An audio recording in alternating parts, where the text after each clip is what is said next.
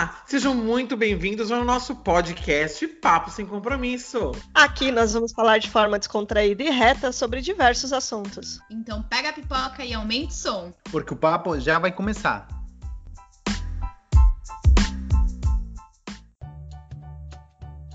Olá, pessoal, seja bem-vindo a mais um Papo Sem Compromisso. Aqui é a Priscila. Oi, aqui é a Daniela. Aqui é o Marcelo. Aqui é o Cadu. E no nosso episódio de hoje nós temos uma convidada especial. Que o maior feito dela é ser minha irmã, mas além dela ser minha irmã, ela também é fisioterapeuta. e ela vai falar um pouquinho pra gente a fisioterapia em tempos de quarentena. A gente vai bater um papo com ela. Então eu queria que nós recebêssemos com muita alegria Elisângela. Olá, tudo bem? Olá, boa tarde, tudo bem? É. Esse irmão foi ótimo. Eu queria que os nossos ouvintes pudessem ver é, o que a gente está vendo quando o Carlos estava apresentando a Elisângela. o maior feito dela é ser minha irmã, a cara da Elisângela foi a melhor. Mas o tema, na verdade, é o seguinte, Elisângela, fala um pouquinho pro pessoal, um pouquinho da sua formação, como que você é, o que você faz da vida, bababá, pra gente poder começar a nossa conversa. Eu sou fisioterapeuta há 10 anos. Eu fiz uma especialização em ortopedia e traumatologia. Eu atendo, a maioria dos meus pacientes são pacientes idosos, mas eu também trabalho na supervisão de estágio de uma universidade, dou aula numa escola técnica de ergonomia também. A gente, por ser fisioterapeuta, então a gente trabalha em vários lugares porque a profissão permite, né, que a gente tenha vários postos de trabalho, vários lugares para trabalhar. Então a gente tem uma visão mais ampla, né? A maioria dos meus pacientes são todos idosos, embora minha especialização não seja em geriatria. Qual que é essa bem. especialização? É ortopedia e traumatologia. E não necessariamente a gente atende só idosos, né? A gente pode atender todo tipo de paciente. Aqui, geralmente, quem aparece são os idosos, porque eles têm aí o que a gente chama de afecções, né? Que são as doenças é, mais voltadas à ortopedia. A artrose, a degeneração articular, né? Que é a artrose conhecida, os bicos de papagaio, coisas Ah. que a senilidade, que é o envelhecimento traz, né? Então, eles são os que mais procuram a gente. Muito bem. Então, Elisângela, o ponto que você falou pra gente começar nosso bate-papo é que uma das coisas que você dá aula, uma das especialidades que você dá aula é em ergonomia. E nós vivemos tempos muito picudos, nós vivemos tempo de quarentena, né? Mesmo que em alguns lugares eh, as pessoas já estejam voltando ao que eles chamam de normalidade, muita gente segue trabalhando de casa e, e muita gente vai seguir trabalhando de casa pelo menos até o final do ano, até o ano que vem. Algumas empresas estão até adotando a ideia de não voltar para o escritório, né? Até estão dando uma economia para eles, falando, olha, a partir de agora a gente viu que funcionou, então ninguém mais volta. Então, queria saber o seguinte, nesse sistema, nesse tempo de quarentena, né? Que tipo de cuidados uma pessoa precisa ter com ergonomia? a quarentena acabou trazendo aí, né, por conta desse advento da, de trabalhar em casa abruptamente, afinal ninguém estava preparado para isso, trouxe para algumas pessoas é, dores relacionadas ao trabalho, que são as lesões por esforço repetitivo, que é as LER, ou a doença osteomiarticular relacionada ao trabalho, que são as DORAs. É, porque justamente ele não tem um espaço teoricamente adaptado para executar a sua tarefa laboral. Na empresa, o correto seria a, o mobiliário, o local de trabalho, de uma maneira geral, ser adaptado ao trabalhador. O que na maioria dos casos não acontece, mas esse é o correto, né? E em casa, essa adaptação fica mais difícil, mesmo porque foi uma coisa que aconteceu no susto. É, pessoas que já trabalham em regime home office através do próprio contrato de trabalho, no contrato de trabalho tem uma cláusula que fala que o funcionário precisa ter o mobiliário adequado ao que a gente chama de NR17, que é a norma regulamentadora 17, que estabelece parâmetros para mobiliário, iluminação, ruído, é, ventilação, clima e tudo mais. Então, essa pessoa que já trabalha full time, foi contratada para isso, ela tem toda uma adaptação. Quem não trabalha, que é o que está acontecendo agora, está tendo uma série de problemas realmente por conta de um computador, a empresa dá o computador, tá, mas é um notebook. Esse notebook não me permite que o monitor fique na altura dos olhos. A minha cadeira não é uma cadeira adequada, é uma cadeira dura, com encosto ruim. É uma mesa que não é adequada. Por exemplo, meu marido é o exemplo, ele estava trabalhando numa mesinha no sofá. Isso porque ele já trabalha alguns dias da semana. Antes da pandemia, trabalhava de casa, mas eram alguns dias da semana. Ele teve que acabar comprando todo o mobiliário para ele se adequar, porque ele começou a ter crises de tendinite em punho e cotovelo, que ele teve que usar tipóia, porque ele não aguentava de dor. Porque por causa da posição mesmo. A empresa deu o que para ele trabalhar? O notebook. Mas o resto não. Então muitas pessoas estão passando por isso justamente por falta dessa adequação do mobiliário. Que é o que mais pega, né? E você chega a atender pacientes nesse momento aí de pandemia? Chegou a receber pacientes já com essas consequências aí do, do home office? Então, eu não atendi esse, esses pacientes por um simples motivo, né? Antes eu atuava em clínica, mas a clínica que eu atuava, infelizmente, fechou. E esses pacientes, eles vêm primeiro para a clínica porque eles são mais jovens. Ah, tá. né? Dificilmente eles contratam a gente para um atendimento domiciliar em decorrência disso. Mas eu atendi sim. É, eu, eu orientei, melhor dizendo, porque foi bem no meio que estava tudo parado. Aí eu gravei alguns exercícios e orientei é, uma prima minha que estava com dores cervicais severas, assim, que estava sentindo muita dor mesmo. E além de ela estar tá trabalhando de casa, ela tem dois filhos pequenos, tudo bem, o marido dá uma super força para ela, mas ela falou: Elisângela, eu não tô dando conta. Aí ela estava trabalhando na escrivaninha da filha dela, que era mais baixa, e pra, porque não tinha espaço, criança faz barulho, né? Aí eu acabei fazendo o quê? Gravando um vídeo bem explicadinho, orientando o que, que ela podia fazer nesses dias para dar uma amenizada nessa dor cervical que ela estava sentindo. Entendi. Eu tenho uma pergunta, assim, eu, eu, eu concordo, né? Foi muito abrupto e essa mudança, né? De trabalhar no escritório e trabalhar de casa. E assim, só que são muitas coisas que a pessoa precisa comprar para ter um espaço adaptado. E às vezes, tipo, a pessoa tem que priorizar alguma, né? Tanto pelo dinheiro, até pela oferta, porque como todo mundo fica comprando, tipo, os prazos de entrega estão muito estendidos. Assim, que é a primeira coisa que eu tenho que comprar? Uma boa cadeira. Cadeira. Cadeira é essencial. É, porque na mesa você consegue adaptar a altura do, do computador, da, da, do monitor, com um livro, um caderno, entendeu? Você dá um jeito na mesa. A cadeira, não. Porque a cadeira, você vai ficar lá, se você trabalha num escritório, vamos supor aqui é oito horas por dia, tá? Uma coisa que também as pessoas têm falado que no home office elas têm trabalhado mais do que no escritório, né? É, então ele vai ficar pelo menos oito horas por dia sentado naquela cadeira. Muito provavelmente ele não vai respeitar as pausas que a gente fala para as pessoas realizarem a cada 50 minutos, 10 minutos de pausa. Para sair, andar, tomar um café, uma água, sei lá, ir no banheiro. Então, ele vai ficar ali sentado oito horas. Então, tá ali coluna, punho, mão, joelho, tornozelo. Ali. Então, se você tem uma boa cadeira, o restante você consegue dar um jeito. Porque todo mundo tem um livro lá que não lê mais, que tá fazendo volume, aí põe embaixo do, do notebook, pega um teclado velho qualquer e vai adaptando. Eu falo uma boa cadeira por isso, porque é onde você vai passar a maior parte do seu dia ali. E é interessante, é importante que as pessoas que estão tra trabalhando em casa nessa situação, que elas é, respeitem o horário do trabalho delas que elas fariam no escritório. Porque muitas pessoas trabalhavam 8 horas no escritório, mas tá home office e trabalha 10, 12. Ah, eu tô aqui mesmo, não precisava me deslocar, o que eu ia perder de tempo no trânsito, eu continuo produzindo. Tudo bem. Só que isso vai sobrecarregar você de alguma maneira. Entendeu? Tem que ter equilíbrio, né? Exatamente. Por estar em casa, as pessoas também não cumprem aquela uma hora de almoço, ou sei lá, jantar, come rapidinho para voltar para trabalhar. Sendo que no seu trabalho você ficaria lá, morgando uma hora. Você come em 15 minutos e os outros 45 você fala mal da vida alheia. você faz alguma coisa dentro da sua casa, né?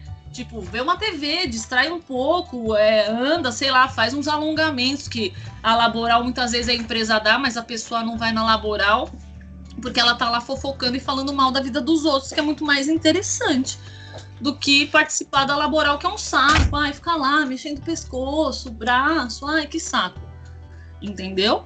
Ah, mas é que o que acontece? Eu vou falar sobre a ginástica laboral, tá, gente? Muito piada.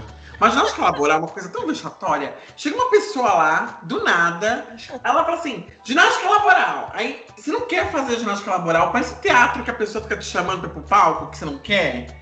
E Então, aí, negócio, aí você vai naquela ginástica laboral, fica todo mundo lá naquele negócio. Aí ele fica num departamento, rezando de todo mundo trabalhando, fica só aquele grupinho faz aquele laboral. Aquilo pra mim é uma coisa tão assim, vexatória. Eu falo, gente, que saco.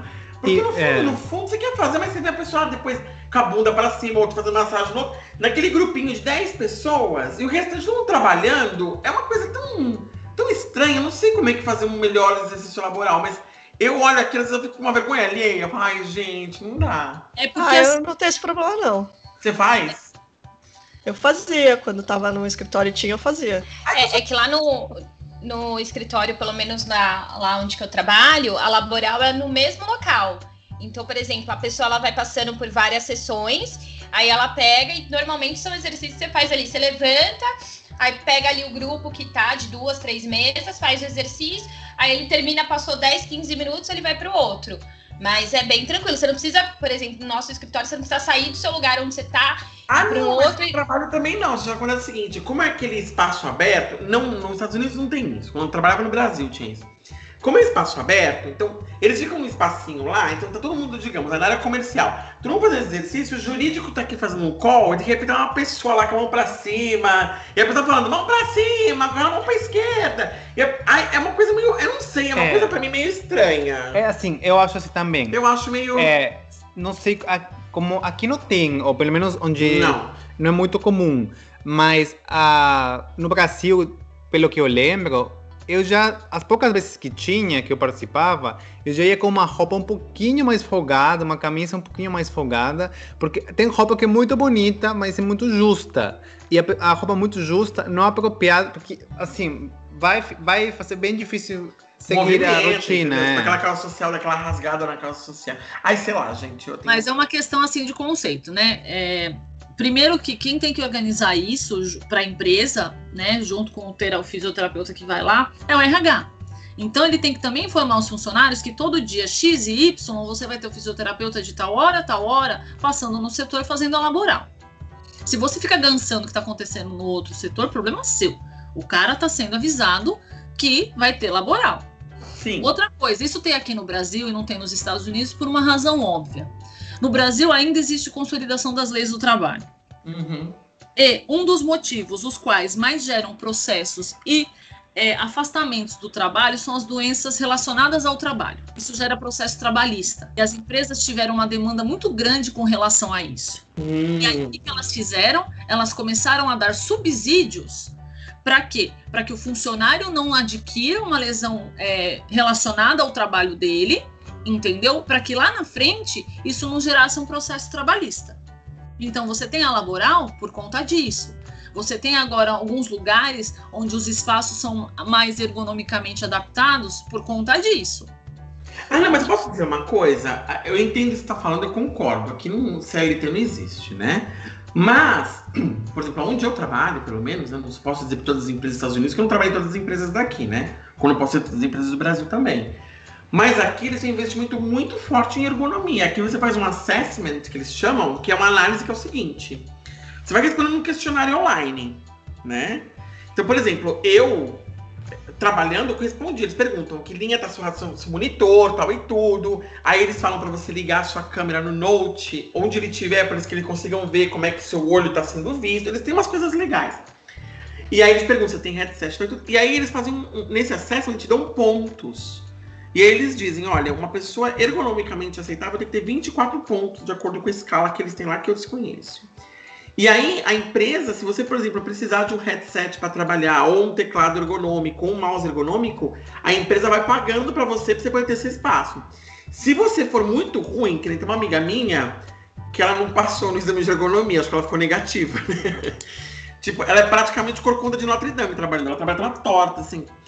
É, ela, quando foi fazer o assessment, foi tão ruim que o fisioterapeuta teve que ligar para ela para poder entender o que estava acontecendo com ela e foi fazer uma visita física para inspecionar a menina, porque do jeito que ela falou que ela trabalhava, a pessoa pensou, ela deve trabalhar realmente como um corcunda de Notre Dame. E aí quando chegaram e viram, era um pouco pior, Né? Então, assim, é, ela trabalhava com note, a É, cadeira. bem torta. As é. nossas mesas no nosso escritório, elas podem levantar e abaixar. Então você pode levantar a mesa toda e trabalhar de pé se É você meu quiser. sonho ter uma mesa dessa. Você pode levantar a mesa inteira, trabalhar em pé se você quiser.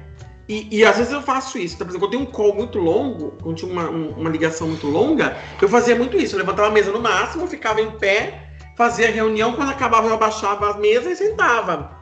Querendo que você faz um pouco de exercício. Tem uma mesa que é esteira, que você fica andando numa esteira com uma mesa de computador. É, você tem que colocar pra cair, se matar. É, aqui o investimento em, em infraestrutura é maior É. e as despesas em, sei lá, um fisioterapeuta, um pessoal de apoio é menor porque aqui mão de obra é muito caro.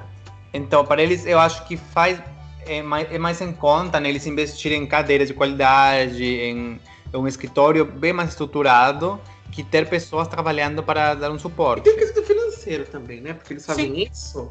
Porque, como é como se dá da medicina preventiva, Uhum. eles pagam menos no convênio médico depois, no, no plano empresa. Porque Sim. plano Aí tá. Aí tá atrelado. Aqui não. Aqui problema é seu se você tá com tendinite. Problema é seu se você tem uma doença ocupacional. Você vai lá, você paga o seu médico, o seu fisioterapeuta, então vai pelo SUS, né? Vai lá, você se trata, você se vira. As empresas aqui começaram a pensar nisso por conta exatamente dessas questões de leis trabalhistas. Eu sei não, que é- não é pelo bem-estar do, do profissional, né? É, não, não é.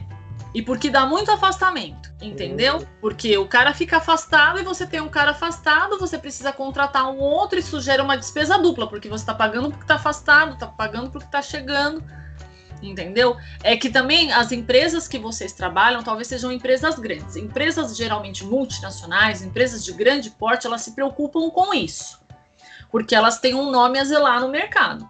Mas o Brasil, ele é cheio de micro e pequena empresa. E não necessariamente esse micro e pequeno empresário ele dispendia dessa verba para deixar esse escritório o mais adaptado possível para esse trabalhador executar essa atividade.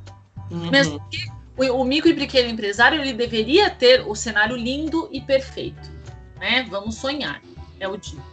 Ele deveria ter um subsídio do governo que fosse desconto em impostos para justamente executar essas melhorias. Você entendeu? É capaz de pegar o desconto e não fazer nada. Exatamente.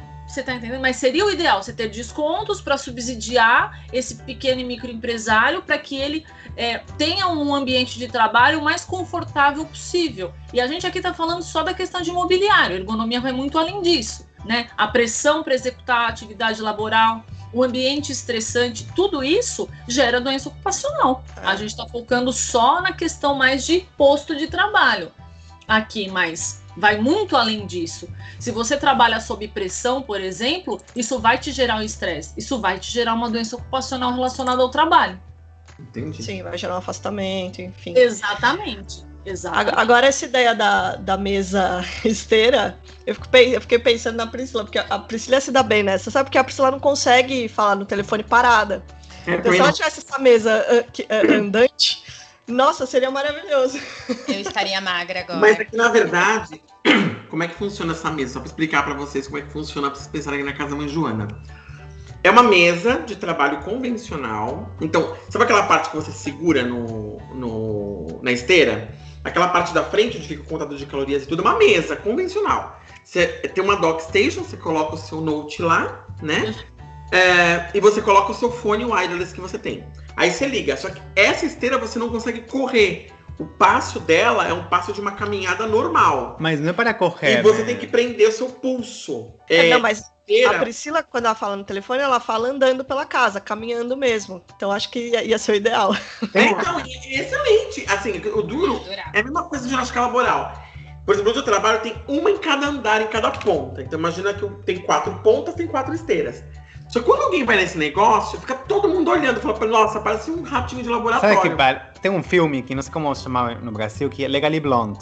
Que é, Legalmente loira. Legalmente ler. é, tem uma cena que ela está lendo para, tipo, para exame de Harvard e ele está malhando e achava um sonho, tipo, nossa, que pessoa produtiva, né?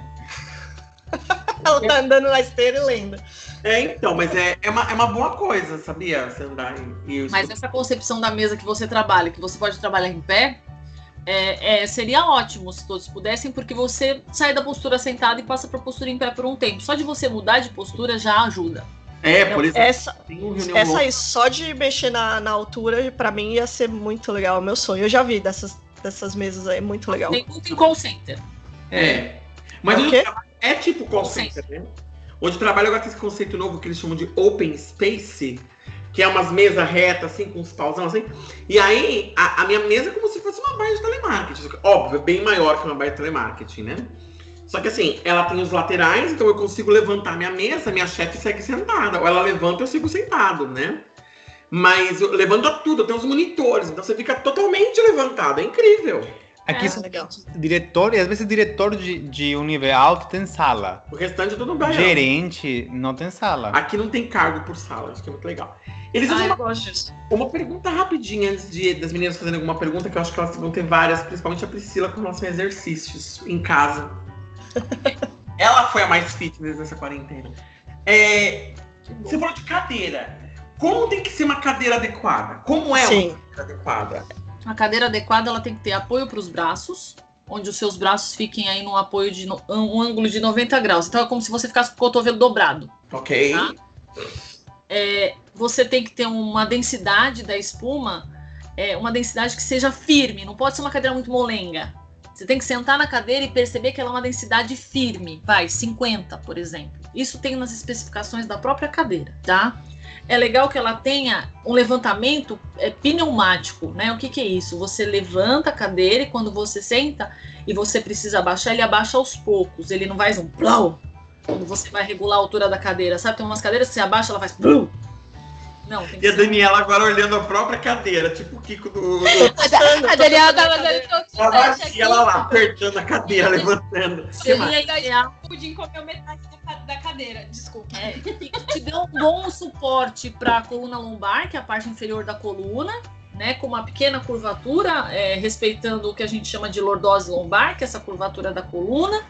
É, algumas têm apoio para a cabeça, mas dificilmente a pessoa apoia a cabeça. Porque ela tá é. intertida aqui também assim. A pessoa não vai trabalhar numa postura adequada o tempo inteiro. É uma postura que a gente fala que é correta. Porque pra gente que é fisioterapeuta não existe muito essa questão da postura correta. Cada indivíduo tem uma postura correta, ou seja, aquela que se adequa ao biotipo dele, a biomecânica dele, ou seja, aos movimentos que ele executa. Né? Quando a gente fala, então, vai comprar uma cadeira, uma que tem apoio lombar, apoio para a região do tórax, aqui mais para cima, tem uns que tem apoio de cabeça. E que não fique reclinando toda hora. Ah, isso que eu ia perguntar. Ela tem que ser reclinável ou ela não ela tem que ser reclinável? Não, ela tem que reclinar. Mas tem umas que você praticamente deita, né? Na cadeira. cadeira não há do papai. de você deitar na cadeira. Se ela tiver um pequeno reclino para você mais dar uma descansada mesmo, entendeu? Porque dificilmente o cara vai trabalhar com a cadeira reclinada se ele trabalha com a cadeira reclinada e o cotovelo dele já não está na posição correta. Ah, não, eu me jogo como se fosse um pano velho, mas eu fico com o cotovelo jogado. Mas às vezes o que acontece, principalmente quando você fica em reunião muito longa, como eu não tenho essa funcionalidade de levantar, eu tenho só o fone que é sem fio. Mas você acaba batendo o fone sem fio. Você precisa colocar um fone com fio.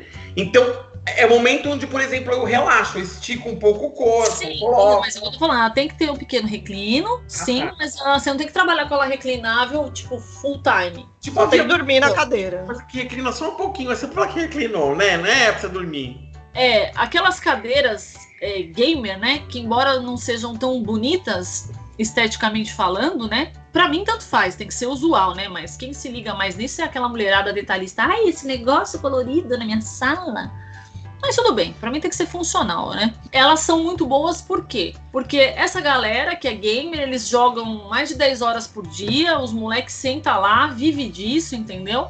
E elas têm várias adaptações que você pode remover ou mover. Então você tem um travesseirinho embaixo ali na área da lombar que você pode subir ele um pouco mais, descer ele um pouco mais.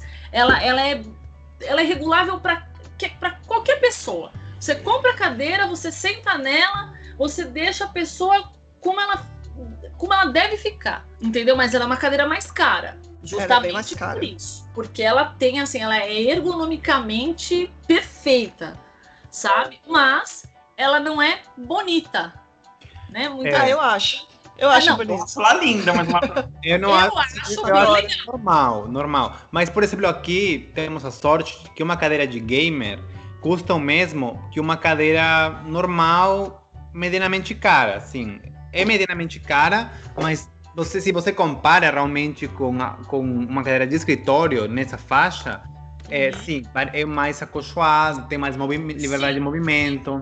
Eu, eu, eu e o Carlos, a gente gosta dessas cadeiras porque a gente é meio gamer mesmo, né? A gente é meio nerd, na verdade. Ah, mas Porque a gente gosta. uma dessa, na É, verdade. meu marido que é uma dessa, mas aqui no Brasil ainda tá Eu, bem eu caro. queria uma dessa. Nossa, custa muito caro. As mais baratinhas custam uns mil reais. É, aqui é mais convertendo mais ou menos isso, das 200 dólares mais ou menos. Mas eu tenho uma dessa, por exemplo, que aqui eu trabalho, e eu digo pra vocês, eu só não tive nenhum problema de trabalho, de dor, dessas coisas, por causa que essa cadeira me ajuda muito, assim, ela é muito confortável pra trabalhar, e eu trabalho às vezes 10 horas por dia, dependendo do fechamento 12, e ela me deixa de uma forma muito adequada pra trabalhar, assim. Eu É, mas aí é aquela questão de custo-benefício. Por exemplo, você está trabalhando é, da sua casa e, e assim vai, pelo visto, até o final do ano, provavelmente início do próximo ano. Que é o que provavelmente vai acontecer aqui em casa também. Aí vale a pena, o- não é um gasto, é um investimento. Fica mais de oito horas sentado aqui, então para ele é um investimento. Para mim, não, porque eu não trabalho é, em escritório assim, eu não tenho esse tipo de trabalho. O trabalho é dinâmico, eu vou na casa do paciente. Então, para mim, seria inútil. Mas para você, por exemplo, que está trabalhando de casa e, por, e pelo visto vai continuar assim por um tempo, é, no caso ele aqui também vale a pena, é um investimento, mas é um pouquinho caro. É bem claro, né? Tem uma pergunta que eu não sei, eu não sei se faz sentido. Não sei se é porque tem a ver com aquilo que a Elis falou de é, cada pessoa tem a, a sua postura, né? É, por exemplo, quando eu tô trabalhando, eu tenho escoliose, né? Hoje ela não é tão acentuada, mas é, eu tenho ainda um pouco, né? Era criança, fiz natação, fiz aqueles exercícios de RPG para corrigir um pouco. E quando eu tento ficar numa posição que a gente entende que seria a certa, me dá muita dor nas costas. Quando eu fico na posição, tipo, mais retinha, mais ereta, eu fico com muita dor nas costas. Tem a ver com isso? Porque cada corpo, cada pessoa tem o seu, a sua É. postura. Isso, assim, esse conceito de cada um tem a sua postura adequada e a gente tem que trabalhar dentro da biomecânica de cada indivíduo vem de agora. É uma coisa que é nova, tá?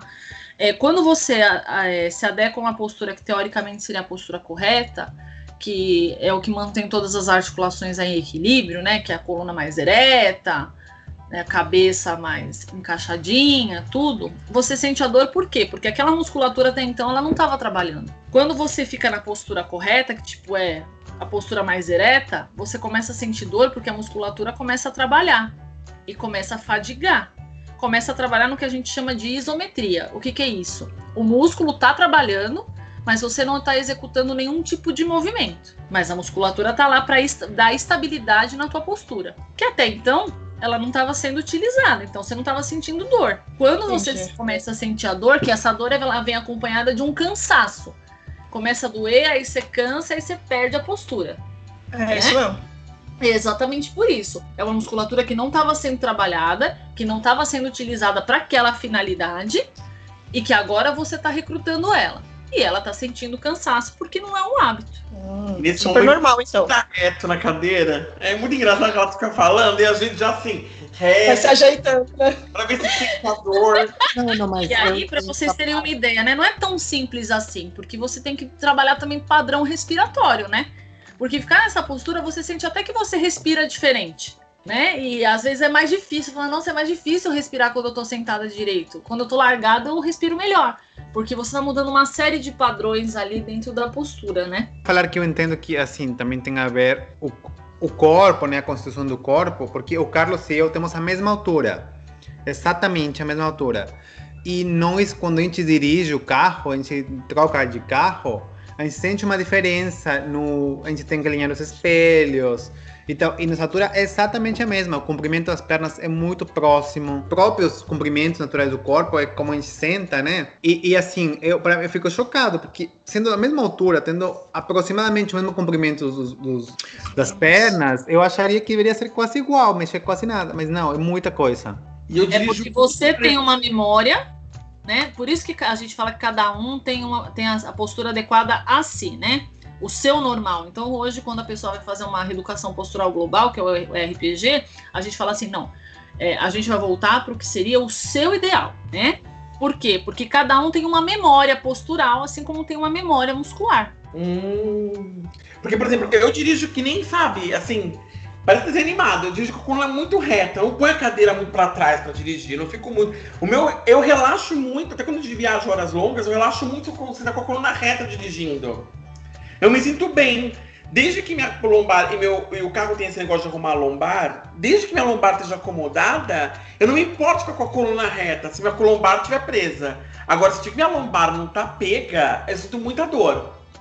Então aqui em cima não é o problema, o problema é aqui embaixo. E sofro muito. Né? Justamente, porque aí é por isso que eu tô falando, cada um tem a sua postura. Por exemplo, eu já avaliei a sua postura, eu sei que você tem um problema na lombar, que você tem um aumento da curvatura. Então, quer dizer, então a gente se adequa a cada indivíduo.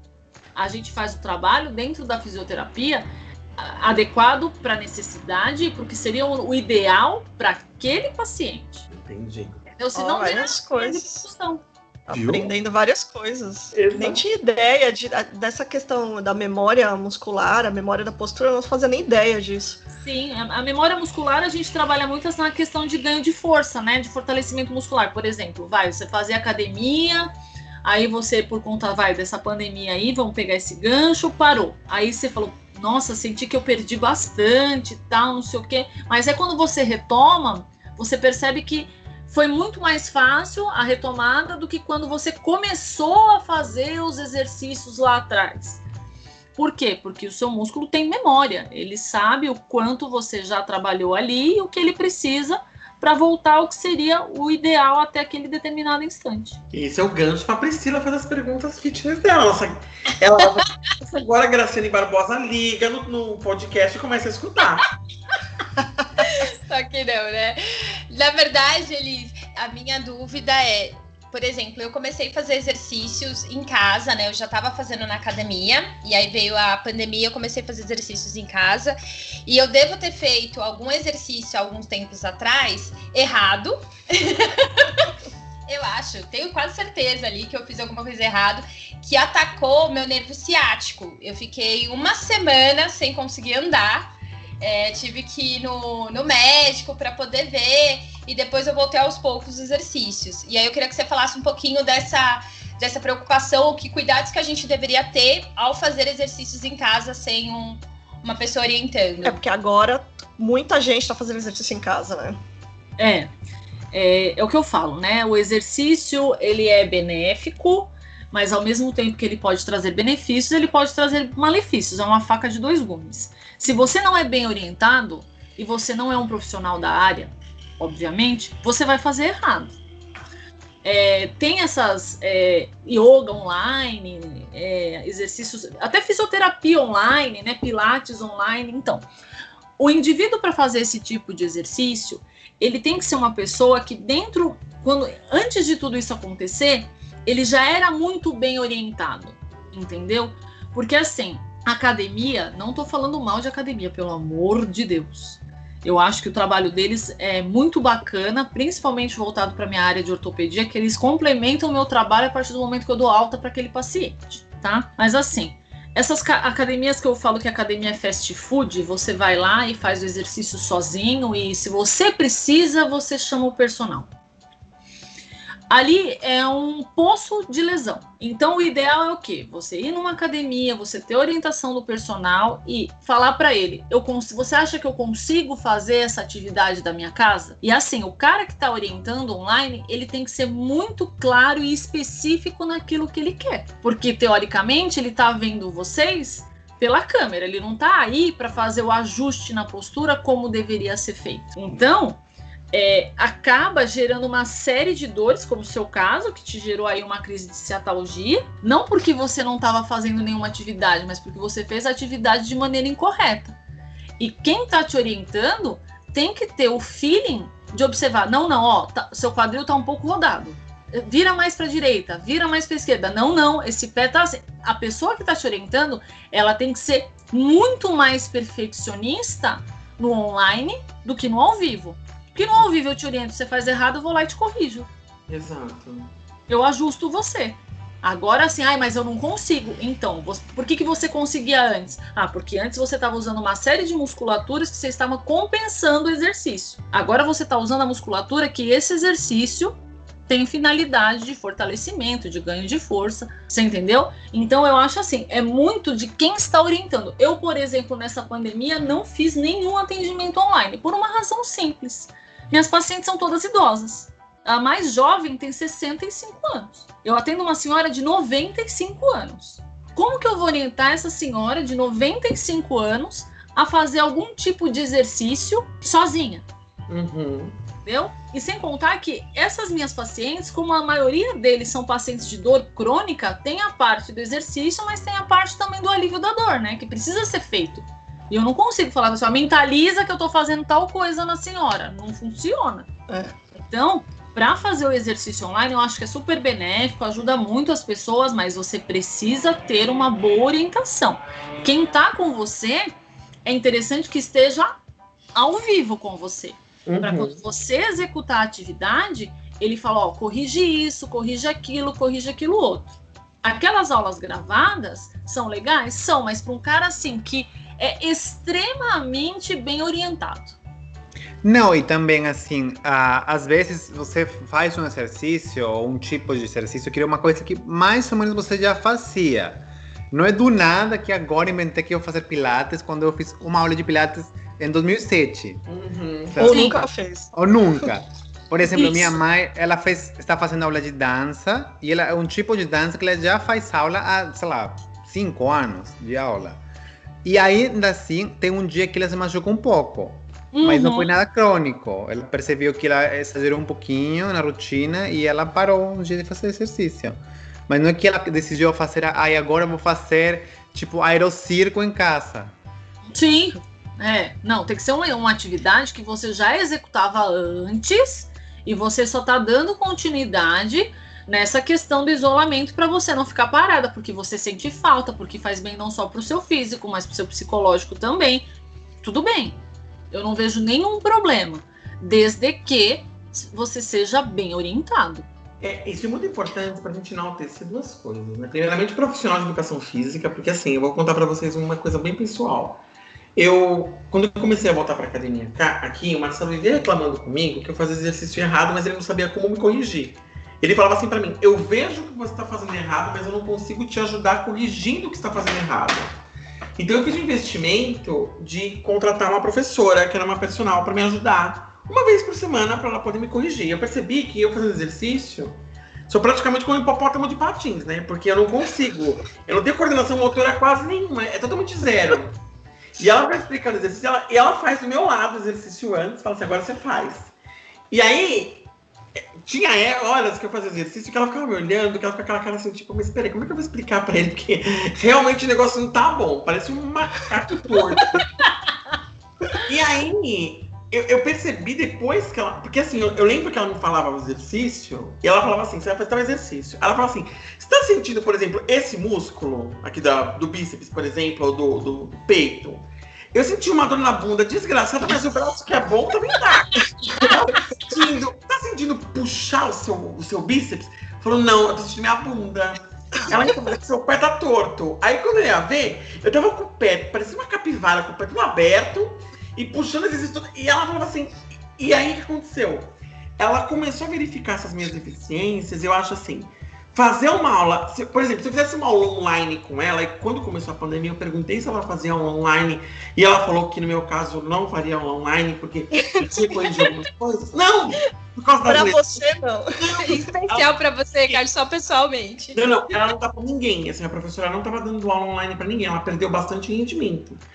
Mas eu tenho certeza que se eu fizesse uma aula online com ela, por um exemplo, que ela chegou a gravar alguns vídeos para mim fazer exercício em casa, mas ela sabe como é deficiência. Então ela falava assim para mim: olha, quando você fizer tal exercício, toma cuidado com o seu pé esquerdo, porque você abre ele para fazer exercício, você tem que fechar. Então ela já sabia quais são as minhas deficiências, porque depois de quase um ano que eu tô fazendo com ela, ela consegue ver. É, menos, não sei. Eu tô desde fevereiro com ela. É. Então, assim, ela vê que eu tô com o pé torto, que eu tô parecendo uma capivara louca. Então ela fala assim: olha, arruma isso aqui. E, então ela já sabe alguns vícios de erro de exercício que eu tenho Mas eu lembro que no começo era muito bizarro. O barato sai caro, né? Porque assim, eu já, assim, eu fiz, eu malho, um pouco mais jovem e tal, e tem uma outra coisa que aprendi, deve ter um monte que eu faço errado. É, mas no Carlos, eu percebia coisas erradas que, tipo, eu, falo, eu sei que está errado, assim, mas não sei o que, que é, mas tá tudo, tudo errado. E a, e a própria moça, brincando, ela, o Carlos realmente tem uma postura bem ruim para fazer exercício. Tanto que ela ficava meio assim, cara de, o que eu faço? Tipo, ela, ela tinha que, ela, ela repensava a profissão. Por onde eu começo? Uma coisa, ela me falou isso, e não é por venda, não é por nada, porque, meu, você tá pago o ano todo, se cancelar, eu pago uma multa. Esses dias até falou que ela ficou bem contente que ela viu evolução, né? Porque fazer exercício, no começo, gente, era muito ruim. Aí eu fiquei imaginando, se eu fosse fazer um desses de fazer exercício online, eu tava descobrindo uma merda, porque eu, eu não ia conseguir. Mas basta te ver andando para ver que você já vai fazer o exercício errado. Exato. Eu amo Então, meu ponto é.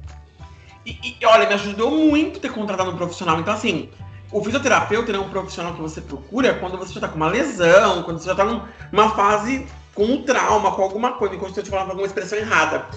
O professor de educação física. para prevenção também. É, é o que os atletas costumam fazer né? Quem é atleta mesmo, né? Não, mas o atleta ele procura para poder dar até uma verificada. E às vezes esses atletas, eles são pessoas que eu fizeram de educação física, né? Então eles entendem essa importância. Mas assim, essas, essas academias que você falou, que você a expressão fast food, que, que você vai e faz exercício, eu acho muito interessante, se a pessoa puder, óbvio, ver um profissional um dia, falar com o professor um dia na semana, agenda uma vez por semana, porque, por exemplo, no meu caso, ela me faz o exercício uma vez por semana e me passa o exercício para o resto da semana. E ela passa para exercícios que ela sabe que é para dummies, que eu, eu não vou conseguir fazer errado se eu conseguir estar fazendo uma coisa muito maluca. Então, assim, é, às vezes é bom procurar um profissional nessas academias. A gente até falou com a Paula e com o César sobre no, no podcast da Austrália, que ele é um professor de educação física, exatamente sobre essa necessidade, que às vezes a pessoa acha que ela é supra-sumo porque ela viu alguém na TV fazendo, que ela consegue fazer também, mas ela acaba só se lascando em casa, na verdade. Teve uma época que eu cheguei a fazer essa, essas academias assim, né? Eu odeio academia. eu sei que é bom, faz bem pra saúde, mas eu acho ó. Aí sempre vinha um. Você não quer colocar mais peso na sua perna, não? Você não acha que 4 quilos é pouco ou não? 4 quilos tá ótimo para mim. Eu falava, eu quero sair daqui com hipertrofia. Eu quero sair daqui com o suficiente para eu conseguir carregar os idosos que eu atendo. Se um deles cair, eu tenho força para segurar. A minha amiga que também faz academia, ela falou assim: "Ah, Elisângela, é horrível. Você não quer pôr mais peso?" Ela falou assim: "Eu ainda sou negra, grande, tô numa nossa negrona desse tamanho com 4 quilos na perna, tá ótimo para mim, viu? É o que para mim tá valendo. É o que eu preciso." Vem com aqueles braços. Nossa, mas só 2 quilos no braço? Tá perfeito, querido. Mais pra frente eu ponho 12, mas agora eu quero só dois. Isso é na Porque tem esse conceito na academia de que você vai lá para ganhar hipertrofia. É isso. Na academia eles, eles acham que todo mundo vai lá com pra uma sair enorme em um mês. Não rola. Eu, e, e, tem pessoa que acha também, que é uma coisa muito interessante quando a gente fala de academia, que ela acha que o tempo é tudo, né? Ela acha que tem que ficar três horas na academia para ter resultado. Eu sei que eu, faço com essa minha professora uma vez por semana 25 minutos. A 25 a 30 minutos. Ela faz treino HIT, então. Menina, eu vou falar uma coisa. Eu quase morri alguns dias desses, né? Porque, meu, fazia tempo que eu não fazia nada. Não, é verdade, não cai açúcar. O Carlos queima umas 700 calorias, 600 em aula de 25 minutos. Em aula de 25 minutos. Eu tipo, lembro meu relógio, que eu tenho um Mas relógio. o treino que ela faz com você é aquele treino HIT? Não é treino HIT, porque ela sabe que eu não aguento, né? Mas o que ela fez comigo foi o seguinte: ela pediu para levar meu relógio que mede batimento cardíaco, e eu não vou falar para não fazer marca. E ela falou assim para mim: o seu máximo de batimento cardíaco para você não passar mal, porque eu começava a passar mal, me caía açúcar quando meu batimento cardíaco é muito alto. Então ela falou assim: já manter seu batimento cardíaco até 165. Quando chegar no 165, você vai parar até ele baixar para 120. E eu falei, vou morrer, né? Como é que eu vou baixar tanto, né? Eu falei, mas eu vou seguir sobrevivendo? Ela falou, você vai. E aí eu fiz exercício. E não foi exercício HIT, não. Foi exercício tipo assim. Eu levantava meu próprio peso no meu braço. Uma tristeza, né? Cento e poucos quilos num braço. Nossa, é difícil. E ela falou assim: exercício que eu tô te dando, olha que loucura. Exercício que eu tô te dando vai continuar queimando caloria sua por mais uma hora e meia. Falou que uma hora e meia você para de contar. Gente, eu juro, eu perdi, deu 785 calorias que eu perdi com esse exercício de 25 minutos. O Marcelo correndo, mesmo tanto na esteira, pagou 400. Mas tem uma explicação. É, como o Carlos está acima do peso, é, você queima gordura no exercício aeróbico. E como ele tem mais peso, então ele queima mais gordura, que é mais caloria. Sim, sim, claro. Como você não é gordinho, então você queima o necessário ali, né? Ou seja, toda a piada que eu fiz acabou. A galhofa toda foi embora. Não, não, mas. mas é muito bom o, o exercício que, que a gente faz assim. Ele é Provavelmente é... ela não deve classificar o seu treino como um treino HIT, mas deve ser sim, Carlos, porque você está queimando muita caloria num curto espaço de tempo. O treino HIT é um High Intensity Training. Não importa é, que os exercícios que ela te dá não tá lá no protocolo do HIT, mas ah. a intensidade do treino que ela te passa, entendeu? É, tem umas cordas malucas que eu fico pegando. É, então, é high, é sim, é treino HIT sim. É que ela deve ter um protocolo de treino HIT um pouco mais heavy metal. É, né? não, ela falou que eu não posso fazer. Ela falou assim, por enquanto eu não tô nesse nível. Tá, tá fazendo, é.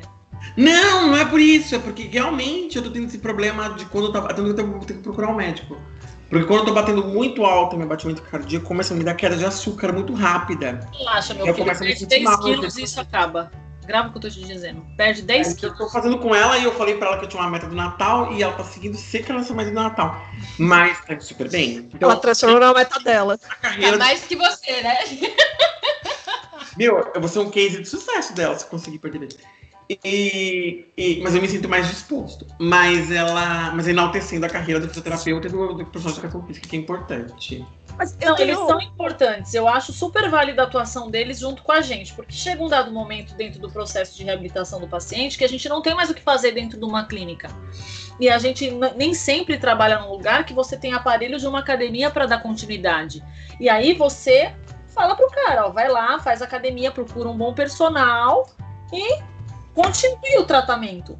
Porque é esse seria o, esse é o processo que é o, o ideal. Você trazer fazer do, do personal training parte integrante do processo de reabilitação.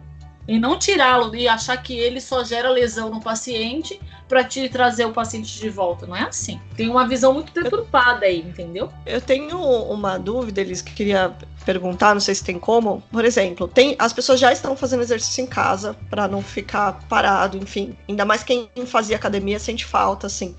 Tem como a pessoa, quando tá fazendo exercício, perceber quando pode dar ruim para ela, tipo, a, sei lá, alguma coisa assim, ela fala, isso aqui é melhor eu parar porque vai, vai me cagar todo. Dá ruim em que sentido? É, dá sei, ruim alguma, questão de dor, dá ruim do que eu posso estar infartando, dá ruim que. dá ruim que a pessoa. Algum tipo de uma lesão. Tipo, tô. É, Sim, por exemplo, isso aqui vai me dar uma lesão. É, no meu caso, foi assim: eu comecei com uma dorzinha leve, e aí eu achei, falei, ah, eu acho que é do exercício que tá fazendo efeito. Pain, no gain. no pain, no gain. Aí pensei nisso. Aí foi o dia. Aí no segundo eu tava mais ou menos. No terceiro eu falei, ah, não, não é nada. Isso daqui, isso daqui deve ser só o músculo aqui trabalhando, tá forte, vou nessa. E aí foi quando caguei geral, porque daí depois já era. Aí foi só ladeira.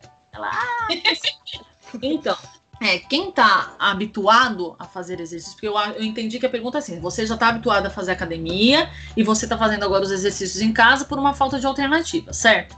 Quem está habituado a fazer o exercício, ele sabe qual é a musculatura que tem que trabalhar e qual a musculatura que tem que doer. Doer um lugar totalmente diferente daquele que já está habituado a doer, tá errado. Essa, essa, esse é o raciocínio. Ah, eu faço exercício para bíceps.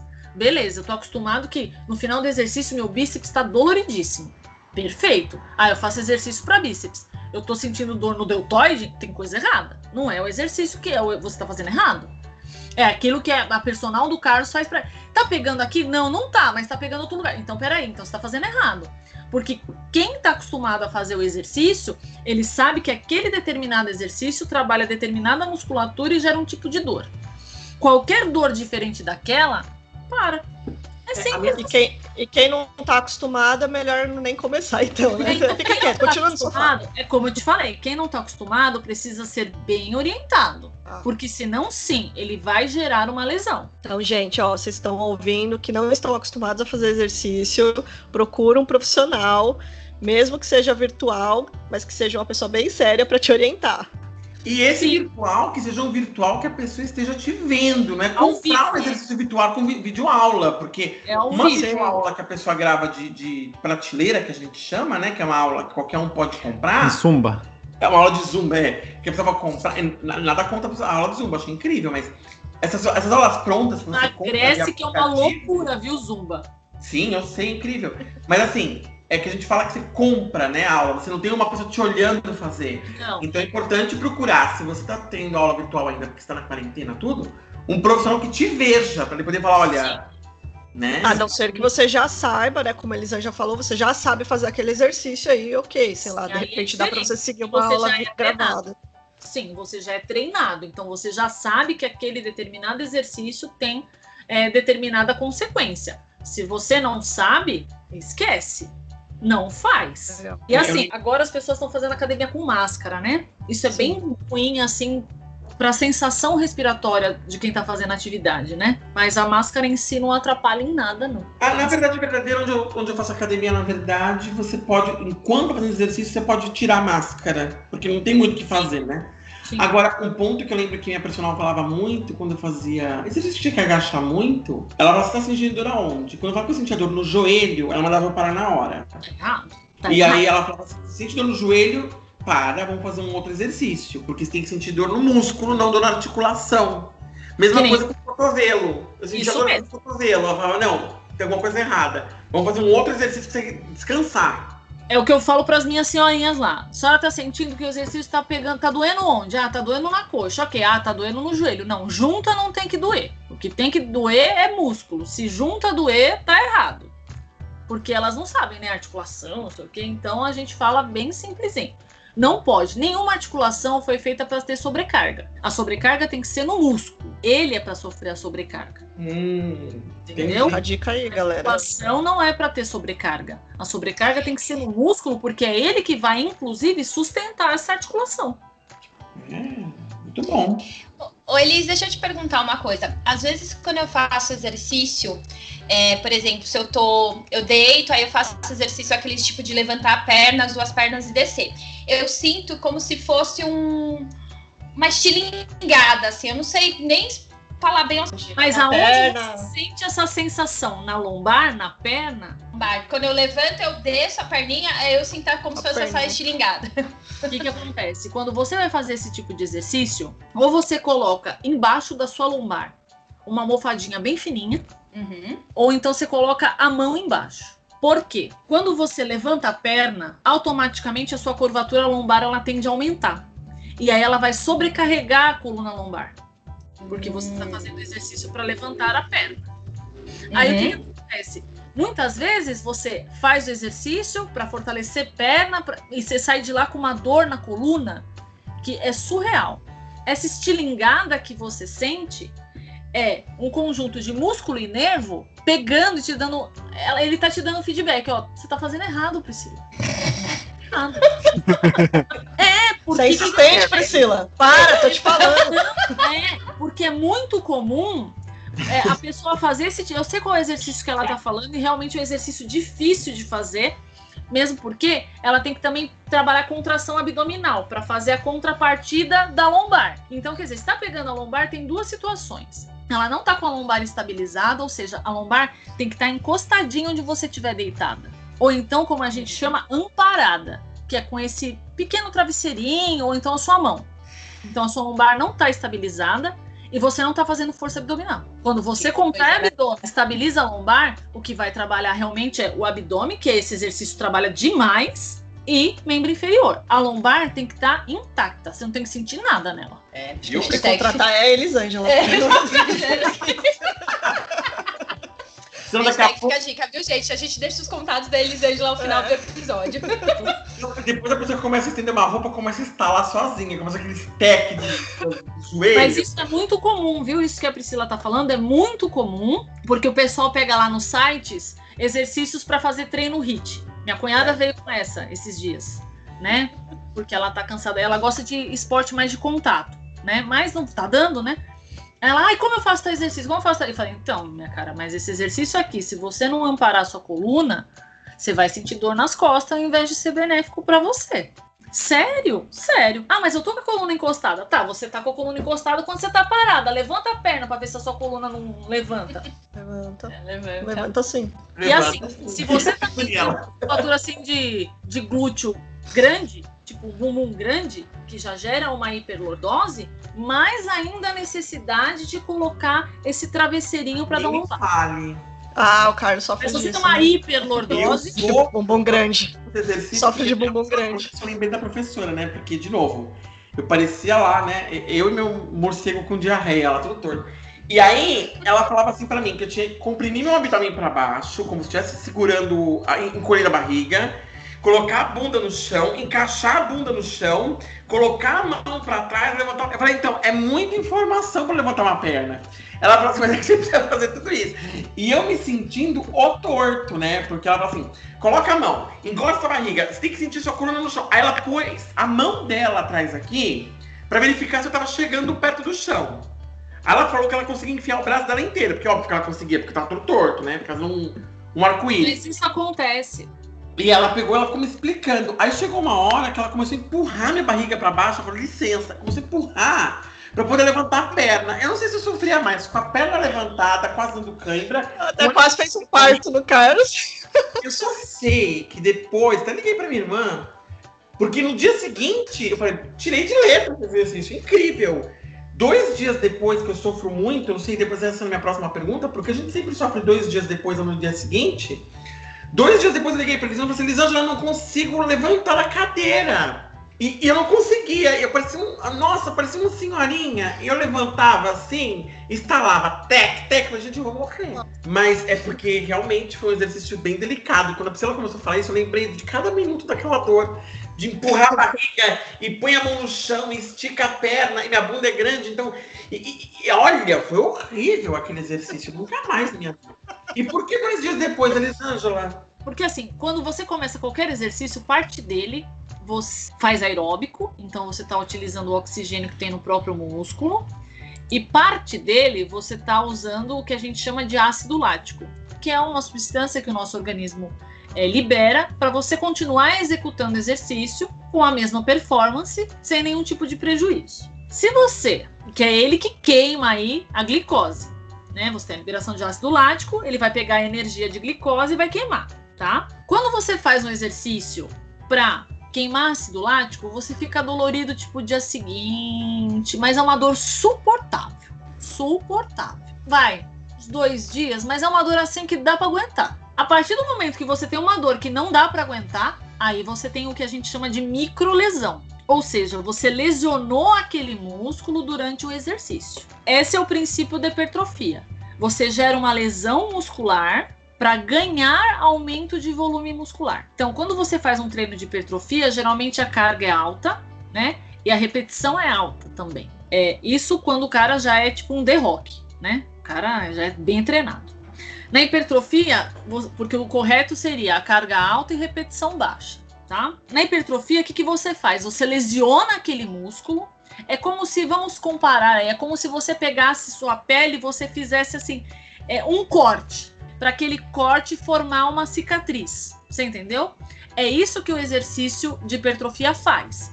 Ele lesiona aquele músculo para na hora do reparo daquele músculo eu ter mais células musculares ali. Então a hipertrofia nada mais é que eu vou lesionar esse músculo para na hora do reparo eu ter mais formação de célula muscular e aumentar o volume dessa célula. Não sabia disso, não. Você gera um processo inflamatório, é isso. Por que as pessoas ficam gemendo Inflama. Inflama o músculo propositalmente. Isso, isso mesmo. O ácido lático não, ele é resultado de um treino normal, ali dentro do padrão que você está habituado. Você vai ficar dolorido no dia seguinte ou no segundo dia, mas é um dolorido assim suportável. Tanto que a pessoa, eu falo para o Carlos, a pessoa que realmente treina muito para crescer, para ficar eh, com hipertrofia, ela não é que vai ter dor às vezes, ela vai viver com dor constante, porque ele nunca vai querer sempre crescer mais. Sim, sim. Ele vai ter sempre dor porque ele vai estar o tempo inteiro lesionando aquele músculo para ganhar volume. Que vida, não? Ah, mas Que triste, legal, né? Tem gente que gosta. Tem É. gente que gosta daquela dor, tem gente que fala que é uma dor gostosa. Ai, tinha uma moça trabalhou comigo que ela amava. Nossa, ela malhava três vezes por dia. Ela falava que ela, ela era a melhor dor do mundo. Tanto que ela teve um bebê, não precisa nem de fazer nada. Ela teve bebê direto, assim. Ela teve parto normal, Seco. tranquilo. Dois dias depois, ela na academia louca lá, malhando de novo. Eu falei, minha filha, ah, não, eu, e meu, e não vive sem. Tem gente que é viciado mesmo. Ela, ela já fazia. O leite dela era baixo em gordura, 1%. É o leite dela virou leite fit, né? Não, ela, ela era bem, ela era bem malhada, assim. Eu lembro que ela, de manhã ela malhava bastante, na hora do almoço ela saía pra malhar de novo, e à noite ela malhava de novo e tinha uma academia em casa. E eu falei, você vai competir? Não, não, porque eu gosto mesmo, ela gostava. A mulher era pura fibra. A mulher andando era puro músculo, era incrível. Então, eu, eu não, eu não critico porque tem muita gente que tem tendências sérias a ter problemas psicológicos severos, depressão e tudo mais, e o exercício físico é incrível, é uma mega válvula de escape. Ajuda. Então ela prefere sentir a dor física do que ficar com um problema psicológico, que eu acho super válido. Ótimo, não, É, super válido e assim, Sim. Não adianta tomar remédio para esse tipo de dor, porque não passa. Já aviso, né, de antemão. Pô, Não, relaxante muscular, essas Não, coisas não, não, aí, não. nada. não vai adiantar. Não vai adiantar. E aqueles, tipo, aqu- aqueles, aquele- aqueles cremes, creme pra, pra aliviador. É porque assim, aquele creme ele, ele gela, né? Então aquele gelar dá um ar de alívio. Mas É só realmente isso. é só psicológico. É psicológico. Na realidade, assim, ele tem, tem é, melhora, mas não para esse caso específico, por exemplo, dessa menina. Para essa menina Ah. que o Carlos está citando aí na história, para ela ficar sem dor, ela tinha que chegar na casa dela, encher a banheira com água e gelo e entrar lá dentro. Dois, três minutinhos. É, porque mais que uma o jogador de futebol faz. Porque assim, Sim. realmente tem que ser dois, três minutinhos mesmo, porque É senão dá do uma né? muito severa. É. Mas é bom porque dá um reparo muscular incrível. Essa dor cai para menos da metade. Agora, eles. As pessoas que se lesionam, já, já se ferrou ali, já fez tudo cagado, já tá todo ferrado, se lesionou. O que que ela faz? Procura um fisioterapeuta.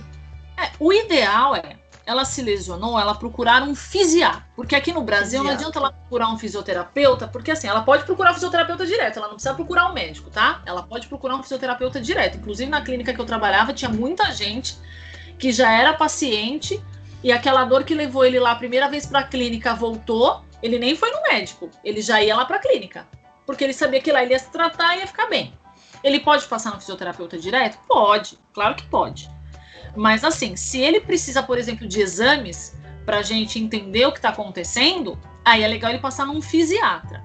O fisiatra é um médico especializado em reabilitação músculo-esquelética. Porque as pessoas vão no ortopedista. Só que o ortopedista entende de osso. Uhum. Ele não entende de estrutura osteomioarticular, que é osso, músculo e articulação. Um fisiatra. Isso é no caso dele precisar de exames. Agora, se ele não precisa de exame, ele sabe que ele tá assim, porque ele fez atividade física intensa. E aí ele pode chamar o fisioterapeuta, que o fisioterapeuta já entende o que está acontecendo ali. Se ele não tiver uma necessidade de um exame mais aprofundado.